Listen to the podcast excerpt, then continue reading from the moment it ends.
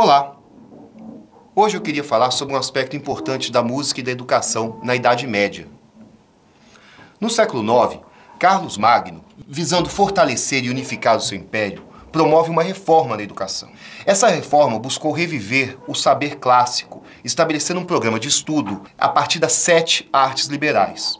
Essas artes são divididas em trivium, formado pela gramática, lógica e retórica, e pelo quadrivium, formado pela aritmética, a geometria, a astronomia e a música.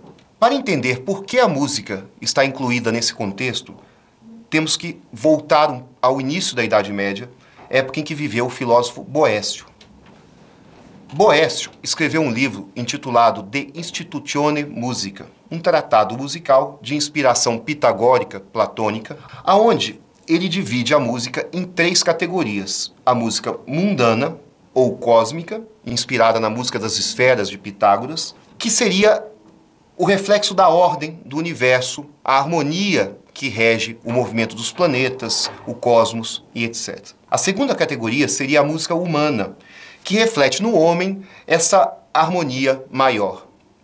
E a terceira categoria seria a música instrumental, a música feita pelos instrumentos, a música audível. A música mundana, para Boécio, é a única música verdadeira.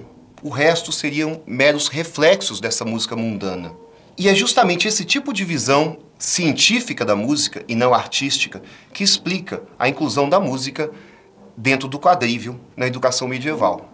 A partir do século XII, com o surgimento das universidades, o trívio e o quadrívio são considerados a parte preparatória depois da qual o estudante pode se especializar em direito, em teologia ou em medicina.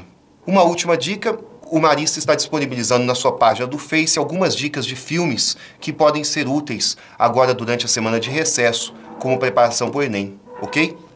Valeu!